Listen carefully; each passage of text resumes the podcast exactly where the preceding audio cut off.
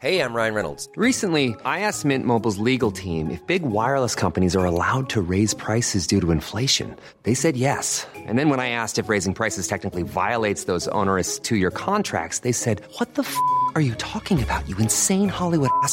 F- So to recap, we're cutting the price of Mint Unlimited from $30 a month to just $15 a month. Give it a try at mintmobile.com slash switch. $45 upfront for three months plus taxes and fees. Promo rate for new customers for limited time. Unlimited more than 40 gigabytes per month. Slows. Full terms at mintmobile.com. El rock siempre da de qué hablar en Flash Black. Solo hay distintas formas de hacerlo. Conducido por Sergio Albite y Jorge Medina. Un podcast 100% satanizado. Rock por siempre en Flash Black. Bienvenidos sean todos ustedes, amigues, a este espacio 100% rock and rollero y sobre todo 100% satanizado. ¿Cómo estás, mi estimado hermano Sergio Albite? Ah, mi querido George, oye, qué gran entrada. Gracias por, por esa presentación. Y es que hoy es una cita muy especial donde vamos a hablar de una leyenda, de una agrupación que también es leyenda y que hasta hoy en día sigue con vida. Sí, es un placer el día de hoy pues introducir por primera vez a la jerarquía ACDC con uno de sus más polémicos miembros, porque bueno, pues tiene varios, ¿no? Sí, ya se nos adelantaron algunos, pero pues en este caso vamos a desmenuzar la historia de Bon Scott, que en realidad no fue el primer vocalista, pero se le, se le entiende como tal, pues por todo lo que aportó hasta pues el principio de los 80, donde lamentablemente lo perdemos, ¿no? Pero, pero sí, el, el primer vocalista, pues nada más hizo unos demos con ellos, ¿no? Sí, digamos que Bon Scott marca la alineación más clásica y representativa de ACDC, aunque, por ejemplo, a mí que yo nací en el 80, mi generación pues reconoce más a Brian Johnson, Ajá. Que es el actual vocalista que sustituyó a Bon Scott, pero realmente Bon Scott fue el que abrió las puertas e hizo popular y profesional a ACDC en los 70.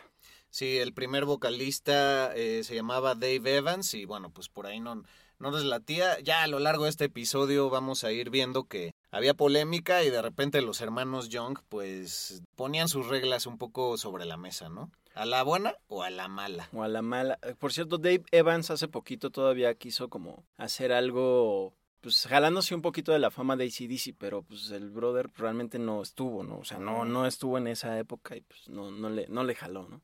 Pero pues chido por él. Sí, pues que esperaba así un reencuentro estilo Timbiriche y dijo, no, pues chance ahí si de la primera generación me invitan. No pues quería sacar algo así como un libro contando, ya sabes, su versión y esas ondas, pero pues realmente pues no hay nada oficial con él, ¿no? O sea, el primer disco de ACDC ya es con Bon Scott. Entonces, pues, pues cámara, ¿no? Bien dicho. La Yes. verdad, has puesto en mejores palabras lo que yo he tratado de expresar. Pero bueno, pues también recordarles, último episodio de esta tercera temporada, qué rápido ha pasado el tiempo, pero agradecemos muchísimo a toda la gente que se ha incorporado. Sabemos que a algunos de ustedes les gusta ir en orden, como se debe, así es que pues algunos chistes ya vendrán viejos, que cuando estábamos en semáforo rojo pues ya no, y, pero lo, lo chido es que en todos lugares del mundo la población hispana es súper amplia y nos sorprende estar viendo que en Brasil y lugares como Portugal y demás estamos creciendo cada vez más. Así es que un saludo a todos ustedes, gracias por darse el tiempo y ¡que viva el rock and roll! Nada, pues que empecemos ya, ¿no? Oye, eh, mencionando Portugal, eh, y ahora que es ACDC, mi amiga Icy Isel, que vive en Portugal, que nos escuche, siempre le digo Easy DC. Entonces, saludos para ti. Un saludo para ella, que aparte pues es de las primeras generaciones de escuchas, ¿no? Sí, muy rifada, siempre está ahí al, al pie del cañón escuchando Flash Black. Y pues saludos hasta allá, ¿no? Yes. Saludos hasta allá y buen encierro, porque ya habíamos dicho en el Sonidos y Ajá. Noticias que para esas van. Y si, si se encuentra ahí Anguilan en la calle, pues también un saludo para él. ¿no? sí. Oye, pues por dónde empezar la historia de Ronald Belford Scott. Este hombre que en realidad pues nació en Escocia. Sí, en el Reino Unido, en, en una ciudad que se llama Kirriemuir, en, en este, en esta nación, Kirremur. ándale, el, sí, sí, sí. Kirremur. el 9 de julio de 1946, hijo de Chick e Isa Scott, muy alivianados sus jefes. Sí, toma el segundo apellido también pa- pues para honrar su origen, ¿no? De alguna manera. Sí, le dicen eh, Bon Scott por, eh, que es una abreviación del término Bonnie Scotland, realmente como dices, por, por su país de origen. Y se van a Australia porque la cosa en Reino Unido pues estaba medio dura, porque pues vienen de, vienen de los vestigios de lo que fue la Segunda Guerra Mundial. Estaba muy duro encontrar chamba. Y Australia tiene un programa, eh, digamos, para ayudar a la clase obrera del Reino Unido con vuelos baratos. Y dicen, no, pues acá pues, se pueden venir a chambear. Ah, sí, se van un montón de familias. ¿no? Exactamente. Así también los Young de Angus y Malcolm es que se van a Australia también. Digamos que su ascendencia es, es del Reino Unido también. Sí, muy interesante esa historia. Dicen que en realidad nació en una provincia muy cercana a Kirrickmoor, que es Forfar, ahí en Angus, también en Escocia. eh, pero, pero pues ya sus principales orígenes y sus principales años pues son ahí en, en Kirrickmoor.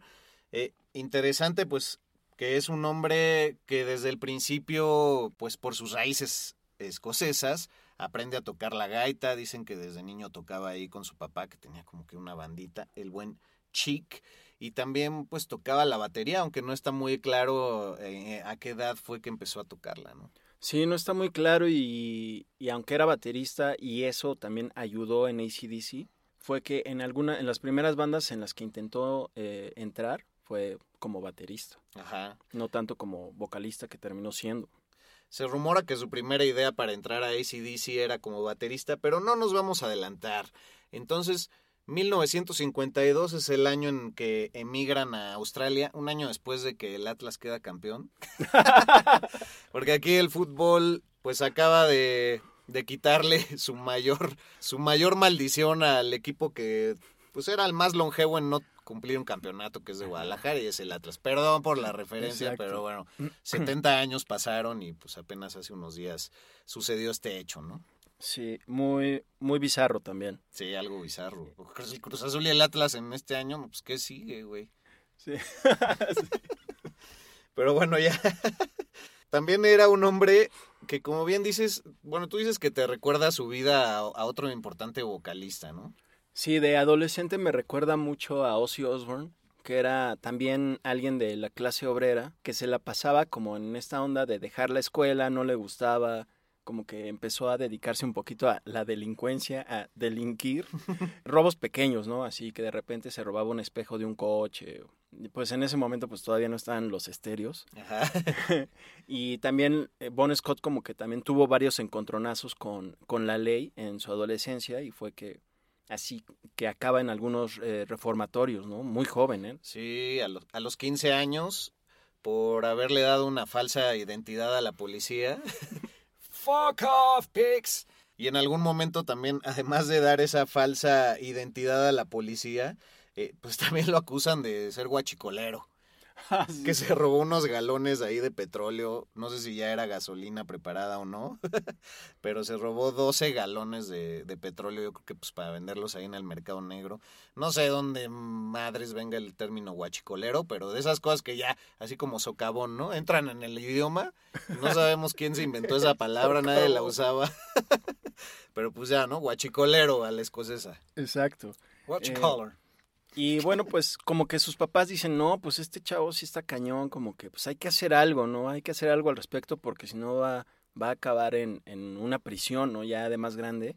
Y es así como se les ocurre la brillante idea, que yo creo que sí era brillante en ese momento de mandarlo al ejército, Ah, pero no contaban con la astucia de Bon Scott, que pues por su conducta inapropiada lo iban a expulsar del ejército, lo cual se me hace todavía como que muy fuerte porque pues se supone que ahí son muy duros y desde el principio te hablan pues así medio feón para que para que le bajes de, de watts y pues Bon Scott fue todo lo contrario. Sí, era un inadaptado y por eso mismo lo corrieron, pero pues es un claro ejemplo de, de dónde iba su personalidad y creo que también todas esas vivencias las acabó proyectando de muy muy buena forma y muy original eh, en pues en toda la discografía que hizo con, con ACDC.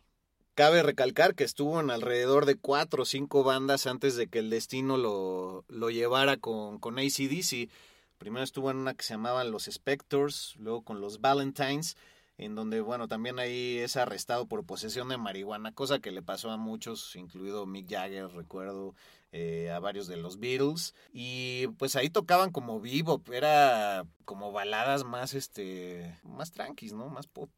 Sí, la verdad, para mayor referencia, cuando vi no solo su look y escuché a The Valentine, se me hizo muy como José José, ya sabes, de finales de los 70, también con el mismo tipo de cabello, el mismo corte, eh, como de los Beatles cuando empezaban. Y también me recordó mucho a, a Ronnie James Dio, que también tocaban en estas bandas que pues sí. son rock and roll, pero como que ellos empiezan a buscar por dónde va su onda y es así como ya llegan a una banda de hard rock, ¿no? Ajá, primero empezaron muy shuwap, shuwap. Esa- exactamente. Y en The Valentines y algunas de estas bandas él eh, fue donde precisamente trata de entrar como baterista Ajá. y termina siendo el vocalista. También estuvo en una que se llama Fraternity. Exacto, y ahí ya era más rock psicodélico, ¿no? Sí, como progresivo, hasta se me hizo muy interesante la aportación que le hicieron a Bon Scott y ya juntos al rock and roll, que por cierto los vamos a incluir obviamente en la playlist que, que curamos para este episodio. Sí, de Fraternity es de donde acaba siendo expulsado después de una pausa, que tuvieron varias giras en Londres y demás, en el Reino Unido. Eh, se separan, es donde Bon Scott también tiene un, un accidente. No sé si fue tras haber estado en Peterhead's Mount Lofty Rangers o Fraternity, pero bueno, varias fuentes señalan que en este accidente de moto, porque cabe señalarlo, pues era muy alcoholes el señor, eh, le entraba a ciertas drogas y bueno, fue heroinómano en algún momento, pero principalmente dicen que era pedote, pedote, y así es como se accidenta en la moto y, pues dos que tres meses en, en coma estuvo. Sí, fue en 1972. Se dice que tuvo una bronca muy fuerte con su entonces esposa Irene Thornton. Y como que ahí se esponja, dice, no, pues sabes qué, bye, agarra la moto, ya es cuando se estrella, acaba en coma y dice que también tienen algunas eh, paradas cardíacas. No, no se define como infartos, pero es muy raro también que la haya librado después de eso. Sí, Además también era muy peleonero. No, nunca se caracterizó como ser alguien violento, pero le gustaban mucho las, las peleas de bar, así ya sabes, como estas de cantina, sí. que ponen el pianito tin, tin, tin, tin, y ya todos empiezan a azotar las, las sillas. Sí, un estereotipo muy, creo, también irlandés y escocés, ¿no? Así de que ya, cuando las enzimas ya no pueden digerir más alcohol, pues órale, así, "Well, fuck off. sí. Dicen que si en, en esa época tenías problemas, que lo mejor era tener a Bon Scott como tu amigo, porque siempre te iba a hacer el paro. Sí, y que varias veces perdió parte de la dentadura, incluso poco antes de, de morir, ¿no? Sí, sí, eso se cuenta. Poco antes de Back in Black, llegó al estudio con sus dientes nuevos porque los había perdido en una pelea antes. Ay, güey, pues ahora viene la parte más chida y es cómo acaba entrando a ACDC, por favor, siempre ese camino. Pues muchas gracias, mi George. Ah. Primero resulta que termina conociendo a George Young, que es el hermano mayor de Angus y Malcolm, que él estaba en una banda que se llama Easy Beats y ya como que de ahí tienen el necte y esto. Bon Scott pues no, como que no empieza a agarrar una carrera musical como la que él esperaba con, con bandas como The Valentines. Se empieza a agüitar y pues empieza a agarrar chambitas así como que de pintor, luego de pescador y agarra una de chofer para manejar una camioneta que transporta a una banda de rock que resulta ser ACDC, que entonces está Dave Evans ahí como cantante, hace migas con la banda y luego se entera que Evans ya va a renunciar y él dice, ¿qué? y pues como que les plantea la onda de, oigan, pues yo canto y pues, ¿qué, qué, qué opinan, no? ¿Qué les parece? Y audiciona y es así como se queda. Y al mismo, el mismo año que se queda con ACDC, es el mismo año que se divorcia de esta chava Irene Thornton, con Ajá. quien traía broncas de, pues, nivel, de alto poder. de relación tóxica. Exactamente. También tuvo otra, otra chamba, ¿no? Fue pintor. Sí, parece que pintaba casas y también de pescador, donde según esto había, bueno, con el que lo hacía, era alguien como muy tosco, como muy musculoso, ta- de tatuajes, aretes y cabello largo, que le, le inspiró tanto que dijo, ah, yo quiero ser como él. Y por eso con ACDC toma una personalidad así como muy, pues de rockstar, ¿no? Antes de que les llamáramos rockstars a los rockstars. Y bueno, pues En el 74 ya viene el primer lanzamiento de, del disco de ACDC que fue nada más para el Reino Unido, el High Voltage. Pocos meses después o incluso un año ya ese lanzamiento viene también para Estados Unidos.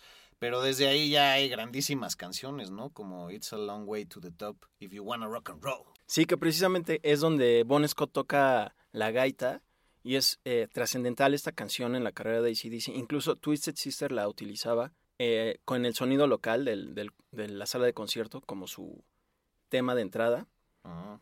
Y, pero a mí se me hace raro que ya después de que falleció Bon Scott ya no la volvieron a tocar. Y es una de mis rolas favoritas, por ejemplo, de Ah, ACDC. A huevo, sí. Y una de las que les ha dado yo creo que un montón de, de regalías. Y es bonito saber como qué admiran las bandas y que lo usan para ambientar los venues antes de salir al escenario, ¿no? De Radiohead, por ejemplo, tengo muy fresco que les gusta poner Dove antes de sus conciertos, porque bueno, Johnny Greenwood incluso ha producido algunos discos de Dove. Ah, venga, eso no lo sabía. Y antes de que se ahogue el chiflido, pues, ¿qué dirías del high voltage? Sí, tal cual es alto voltaje. Digo, hay que recordar que ACDC también viene de un término ahí de, de la cultura de los electricistas, que es la corriente alterna y la corriente directa. Entonces me parece que el high voltage es, además de que el nombre de la banda es increíble, pues acaba siendo un discazo con dos que tres grandes sencillos y, y canciones que se vuelven himnos. Sí, tiene la canción que ya mencionaste, también tiene la de TNT, Ah, que es dinamita pura, que además muchas bandas actuales y al menos ochenteronas, noventeronas le hicieron cover. Por ejemplo, Anthrax le hizo por ahí un cover. También tiene el track She's Got Balls, que está chido, siempre con, con estas letras como sensualoides hacia las mujeres. Ajá. Pero, siempre, pero creo que nunca fue irrespetuoso con ellas. Eh, bon Scott siempre como que, digo, de acuerdo a la mentalidad que tenemos hoy de la diversidad y, la equidad, creo que él sí ya la, tuvo desde antes, sin pasarse de lanza, como en el reggaetón. Y, el, y el segundo disco yo creo que es de mis favoritos, o sea, es como más de clavado, pero el Dirty Deeds Done Dirt Cheap es, una gran aportación y ya para el 76 pues se vuelve también un, un elemento importante, ¿no? Para sus presentaciones y para entender mejor la gama de estilo que manejan y ese espectro rockero que la verdad pues sí acabó marcando pauta para muchas bandas. De hecho, también ellos le abrieron a bandas tan importantes como Chip Trick, eh, Black Sabbath, Kiss. Sí, la verdad es que se envolvieron con todas estas bandas que luego, algunas, por ejemplo, terminaron siendo, por decir, entre comillas, más pequeñas que ACDC. Pero, por ejemplo, digamos que marcaron como, marcaron época, porque con solo tres acordes hicieron grandes rolas, algo Ah, que sí. algunas personas les cuestionan mucho porque dicen que pues, pues solamente tres acordes y no sin mucha complejidad su música. Pero bueno, yo soy de los que creo que menos es más, Ajá. o simple the better, ya sabes que es Ajá. lo más entre más sencillo pues mejor y hicieron grandes canciones como en este álbum que mencionas el que, le- el que la rola que le da título Dirty Deeds Thunder Ajá. Chip es una de las grandes que todavía siguen tocando hasta la actualidad en vivo Sí, la que abre el disco y es rolón, güey. Y puta, pues, ¿cuántos álbumes echa con ellos? ¿Cuatro, cinco? alrededor de unos cinco exacto Ajá. alrededor y pues El último Black, fue Highway to Hell. Highway to Hell que es el que realmente los catapulta Ajá. bueno ya estaban ahí con todo ellos pero Highway to Hell es el que les da así como, no manches, ¿no? Así de agarrarse en la cara y no, qué grandes son esta, esta banda. Por eso se esperaba mucho de ACDC para el siguiente álbum, que sí termina siendo un gran, gran, gran álbum, pero pues ya sin él en las filas. Sí, recién fallecido, eh, apenas seis meses de que partió en ese trágico febrero 19 de 1980, y donde hay mucha polémica, pero antes de entrar en ella, pues también decir que su, su voz es muy distintiva, es poderosa, es rasposa, y dicen que también pues su lírica tenía un, rollo como de, de poesía callejera muy chingona, muy agarrada de estas vivencias de calle, de vida baja, que incluso con todo el éxito que tuvieron pues estaban medio rotos, que, que no tenían mucho dinero, a pesar de que hicieron un montonal de giras, sobre todo en el Reino Unido y luego ya en Estados Unidos. Eh, siempre fueron un quinteto. En etapa temprana cambian al bajista Mark Evans por Cliff Williams, ¿no? Pero pues siempre se mantuvieron los hermanos Young, también estaba ahí Phil Roth en, en la batería. ¿Y, ¿Y cómo es ese rollo de que incluso pues Bon Scott conoció a Brian Johnson en, en un principio y dijo, chicos, cuando yo falte, ahí tienen a mi reemplazo. Pues sí, resulta que en- entre 1973 y 1974, Bon Scott, con la banda en la que él estaba en ese momento, le abren a Jordi, que es la banda que en ese momento tenía como cantante a Brian Johnson. No confundir con la estrella infantil de Francia. Exacto. El lamento de Poposí, poposá, poposí. No, ese era con J. güey. Ah, huevo. Esta es G-E-O-R-D-I-E. Ah, huevo. Exacto. Y tú no confundir con el Jordi de acá con Y. Exacto, Jordi Rosado. Qué horror. Qué oso. Total que los ve en vivo a Brian Johnson y dice, wow, qué, qué increíble, este, este brother aúlla con, con su voz, ¿no? Es increíble. Y resulta que de repente lo ve tirado en el, en, en el suelo a Brian Johnson y todavía cantando y dice, no, qué, qué increíble actuación, o sea, tiene que estar en ACDC si yo llego a faltar, ¿no? Y bueno, Brian Johnson muchos años después y ya estando en ACDC dice que realmente en ese momento estaba teniendo un ataque de apendicitis Ah, pero que no se detuvo de cantar, pero que eso le sorprendió mucho a Bon Scott, quien creía que eso formaba parte del acto y, y pues no, pues realmente Ah, qué buen dato, güey. exactamente, eso le abrió las puertas para ACDC sin saberlo. Y en un salto al pasado también, ¿cómo fue que, que descubrieron a ACDC? Gracias, qué gran pregunta, mi buen. pues resulta que el- algunos sellos disqueros iban a ver a ACDC, primero no, lo- no los consideraban mucho en cuenta, porque decían, ¿cómo el guitarrista está vestido con un uniforme de, de niño de la escuela, ¿no? Ajá, De- colegial, De, colegial. Y, y ya como que se iban, los empezaban a ver y pues ya empezaba la guitarra y toda la onda. Y ya cuando veían a este brother ya se iban, porque les parecía ridículo Angus Young. Pero ya cuando escuchaban a Bon Scott se sorprendían y decían, qué increíble es este brother, hay que verlos, hay que firmarlos. Y ya es así como realmente ACDC se profesionaliza y en parte es gracias a Bon Scott, porque él tiene toda esta personalidad y toda esta presencia en el escenario que le da todo el furor a la banda.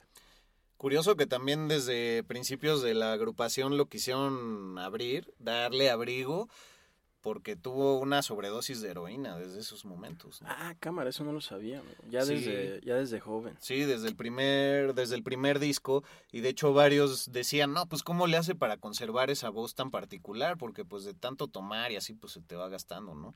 Y pues por ahí dicen las, ma- las malas lenguas que cada mañana hacía gárgaras con vino tinto y miel, güey, para conservar la voz. Y Órale. que pues sí, realmente nunca la, la perdió, o sea, no, no perdió su potencia. No, sí la conservó con todo. Órale, qué gran, qué gran tip, ¿eh? También para, para cuando alguien le duele la garganta, creo que también puede funcionar. El Porque ves- con miel. Ves que siempre te dicen, no, miel y limón. Entonces Un ahora vino. dientecito de ajo, Sí. pero con un cigarro. ay, sí. No, pues muy bueno, ¿eh? Oye, no, pues hay que empezar a entrar en, en la polémica porque, bueno, ya decíamos, fallece y seis meses después sacan el disco de Back in Black en el 80, pero también muchos cuestionan, pues, de dónde sacaron todo el pedo, porque, pues, el Back in Black pues, suena muy al estilo de Bon Scott, incluso la interpretación de Brian Johnson no está muy alejada del estilo de Bon Scott. Pues sí, ¿te sabes la anécdota esta de la famosa libretita de Bon Scott? Ah, sí, pero compártela, por Ah, favor. venga, amigo, muchas gracias. este es tu espacio. ah, qué. Estás en tu casa. Pues resulta que Bon Scott siempre traía una libretita donde pues apuntaba ahí sus letras, sus ideas para las composiciones y pues eh, estaban después de Highway to Hell los hermanos Young están componiendo rolas ahí en Londres y ya de repente llega Bon Scott y dice, ¿qué onda? Pues ya aquí ya estoy, ¿no? Hay que darle. Dicen que estaban trabajando en la canción de Hells Bells, otros dicen que es la de Rock and Roll Ain't Noise Pollution. Y bueno, estaban trabajando en esas dos rolas y llega Bon Scott y ellos les ayuda en la batería a ponerle como pues toda esta base rítmica y es ahí como que crean estas rolas y dicen, bueno, voy a trabajar en unas letras, para la próxima semana se las traigo y ya pues luego se murió y pues ya fue, ¿no? Pero dice que esas letras sí existieron, pero pues los hermanos Young se las apañaron y las incluyeron en el disco, pero nunca le dieron crédito a Bon Scott. Sí, hay versiones de que esa libretita iba junto con su féretro cuando lo envían de Londres a Australia. Pero la mamá niega esa versión, la mamá que era muy fan de, ACDC. Pero pues, total que lo, tuvieron en su poder y, y pues algo hicieron porque no le quisieron dar el, el crédito post-mortem. Y pues ya hablando de ese momento histórico, pues hablar de la teoría de conspiración y lo que se supone que es la realidad cuando este hombre pierde la vida, ¿no? Eh, que, bueno, además era una persona con muchísima presencia, muchas ideas, muy extrovertido. Eh, hablando de ese rollo extrovertido, eh, el otro día no recuerdo en qué espacio de aquí comentábamos, pues creo que fue justamente con lo del glam rock, pues los que se vestían de mujer para interpretar y él en alguna ocasión fue de esos que se vistió de mujer para subir a un escenario y fue pues pionero en los 70, pero pues al haber sido heroinómano, pero sobre todo muy alcoholes, pues la versión dice que andaba por ahí en, en una fiesta, eh, que ya andaba muy pedo y que se fue con un amigo que se llama Alistair Keener, eh, un colega por ahí, pues yo creo que de esos amigos de la farra que nunca faltan, ¿no? Y que, pues, Sí, que conoces en la fiesta y que terminas con él toda la noche. Parece que fue uno de esos, ¿no? Que el amigo del amigo. Ajá. Aunque se dice que era amigo de su exnovia, de la exnovia de Bon Scott. Ajá. Como que, bueno, hay muchas teorías, pero se dice que Bon Scott le habló a la exnovia. Ajá, que se llamaba Silver Smith. Exactamente, le dice, oye, ¿qué onda? Pues vámonos de fiesta ya. Y pues, seguramente quería ver si se armaba con la ex. Total que la ex le dice, no, pero pues vete con este brother. Y ya es que se van de fiesta por varios bares de Londres y pues ahí empezó la debacle, ¿no? Sí, pues hay muchas versiones encontradas que vamos a desglosar un poquito, porque hay quien dice, una testigo, que estaba muy morado en ese momento, entonces que eso es señal de que ya estaba bajo los efectos de la, de la heroína, pero hay exámenes post-mortem. Eh, que, que señalan que no estaba drogado en ese momento, pero que por la sobredosis que había tenido años antes ya estaba mal del hígado, entonces, total que se sube muy pedo al coche de Alistair Keener. Que según esto lo intentó llevar a su casa, pero que ya cuando llegó así, dijo, güey, ya llegamos, güey. Güey, ¿qué pedo, güey? Moviéndolo, ¿no? Así, oye, oye. Güey, cabrón, güey. Y que era una noche muy fría, entonces que el güey no reaccionó y dijo, bueno, pues me lo llevo a mi casa, ¿no? Entonces ya se estacionó afuera de su casa, que lo intentó despertar otra vez y el güey no respondía. Ah, ¿Por qué no pensó en, no, pues algo está pasando? Bueno, me voy a mi depa, lo dejo aquí, le bajo una cobijita, lo cubrió y le dejó una nota escrita de, ah, pues venías conmigo, vivo en tal lugar, este es mi teléfono y mi dirección por si quieres tocar, ¿no? Entonces, pues ya se, se pasoneó él también y ahí se jeteó. y al otro día dijo, ah, la madre, al pinche Serge, lo dejé ahí en el coche. Como un amigo que fuimos a rescatar de un coche en una boda, ¿te acuerdas? Ah, que cómo no. Que no nos Saludos. abría. Muy relacionado con Flash Black también. Sí. Y, y que parecía como pintura de, de Siqueiros, así con su postura Sí, es cierto. eh, muy oscurantista. Pero bueno, también se tardó como 15 minutos en, en abrirnos el coche, güey. No, no nos entendía, no sé qué pasó. Sí, aplicó un buen escotazo. Pero lo- tristemente, pues Bon Scott jamás reaccionó. Según versiones, también Alistair estaba con una amiga y le dijo, ah, pues ve a checar a este güey que está ahí en el coche. Y que la amiga subió y que le dijo, no, pues ya no está en el coche. Luego bajó este güey que sí estaba, pero pues ya se había petateado. O sea, dicen que, que fue una intoxicación etílica o que se ahogó con su propio vómito. Sí, esa es la versión oficial, ¿no? Que se ahogó. También se dice que lo, le bajó el asiento para que se durmiera, y, pero pues yo creo que no pensó que había que voltearlo, o quién sabe si se volteó en la noche, yo qué sé. Pero aparentemente quedó boca arriba y pues como John Bonham, pues murió ahogado en su propio vómito. Ajá. Y bueno, también hay una teoría por ahí de, de Ozzy Osbourne, ¿no? sí. sí, según Ozzy que, que murió de hipotermia, porque varios cuentan que esa noche fue una noche muy, muy fría en Londres. Él fallece en Londres. Y bueno, pues el bueno Ozzy no, no, se, no se podía callar su versión, pero a lo largo de los años le han preguntado a todo el mundo qué opinan, qué pasó, y pues nadie ubicaba a Alistair. También estuvo muy raro porque le habla a la exnovia como, oye, güey, pues este cabrón no reacciona. Y nada, ahí déjalo, es normal. Siempre se pone hasta el huevo, por eso lo dejé. Ay, sí. sí. Entonces, Sí, que siempre la aplicaba y como que ya era de rutina dejarlo en el coche jetón, ¿no? sí, pero hay una versión más que señala que según de tanto frío que hacía, le dejó prendida la, la calefacción del coche y que pues se envenenó con el monóxido de, de carbono ya después de, de varias horas. pues tristemente la polémica siempre envuelve la partida de los grandes y jamás sabremos qué, pasó en realidad porque otros dicen que con los hermanos Young ya no se estaba llevando bien en esos momentos, que el management del grupo ya lo odiaba un poco y querían ver cómo lo sacaban. Entonces teorías de conspiración no faltaron de que pues conspiraron para matarlo. Sí, es lo que se dice que cuando ya estaban grabando Highway to Hell, que él llegaba muy alcoholizado y a veces como que se le olvidaba llegar, más bien. Y como que ya desde ahí empezaron a ver, no, pues chance ya hay que darle aire, ¿no? A, a Bon Scott y parece, es lo que se dice que sí estaban viendo cómo le decían. Pasa esto y creo que pues, se refuerza un poquito con que pocos meses después de su muerte ya hayan tenido pues, un nuevo vocalista y ya hayan sacado Back in Black que por, su, que por cierto se llama Back in Black porque es como que regresan de negro, pues porque siguen en luto, ¿no? Por, por Bon Scott, pero sí es muy sospechoso y... Y además el güey este, el, el Alistair Kinner, pues desapareció después de la muerte de Bon Scott, ¿no? Que hasta mucho tiempo después se supo que estaba en España. Sí, que estaba en España y se sabe que ya se murió porque hay un certificado de defunción que se encontró en el registro civil de Madrid, España, en el 2015. Entonces, pues ya ni para preguntarle. Pero bueno, pues sí, hay varias teorías. También hay un periodista que se llama Jesse Fink, que escribió dos libros biográficos sobre Bon Scott. Él está segurísimo de que Bon Scott falleció de una sobredosis de heroína y le echa la culpa a este brother, a Kinnear, que según él era pues así como el mandamás de las drogas ahí y que gracias a él pues pues tuvo esta sobredosis y, que realmente se murió o en el camino o como saliendo de un bar fue donde ya se murió ahí Bon Scott y que unos brothers ahí le ayudaron a subir a Bon Scott a, la nave y pues son bastantes teorías. Sí, digo, yo si tuviera que hacer mi teoría que nadie me preguntó, pues yo creo que para los hechos como los explican, lo más probable es que se le haya muerto en el camino y dijo, puta, ahora cómo me zafo y qué digo para que no piensen que yo tuve que ver. Entonces, pues lo más fácil, no, pues se quedó ahí en el coche dormido, ya no sabría. Era la boda de mi amigo. Ah, no, esa es nuestra historia. este, pero, pero, güey, pues muy, muy lamentable su partida, aunque bueno, pues también muere muy joven, entonces creo que eso ayuda a hacerlo leyenda.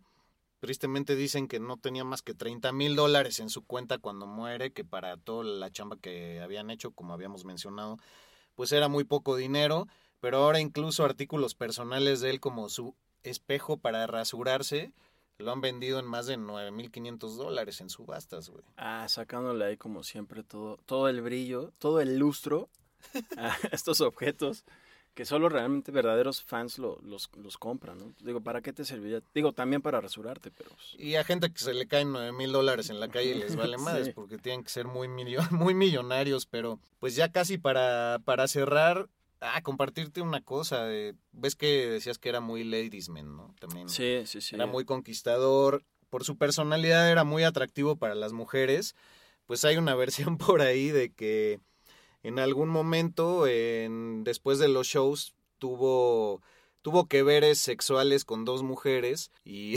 resulta que a las dos las embarazó al mismo tiempo.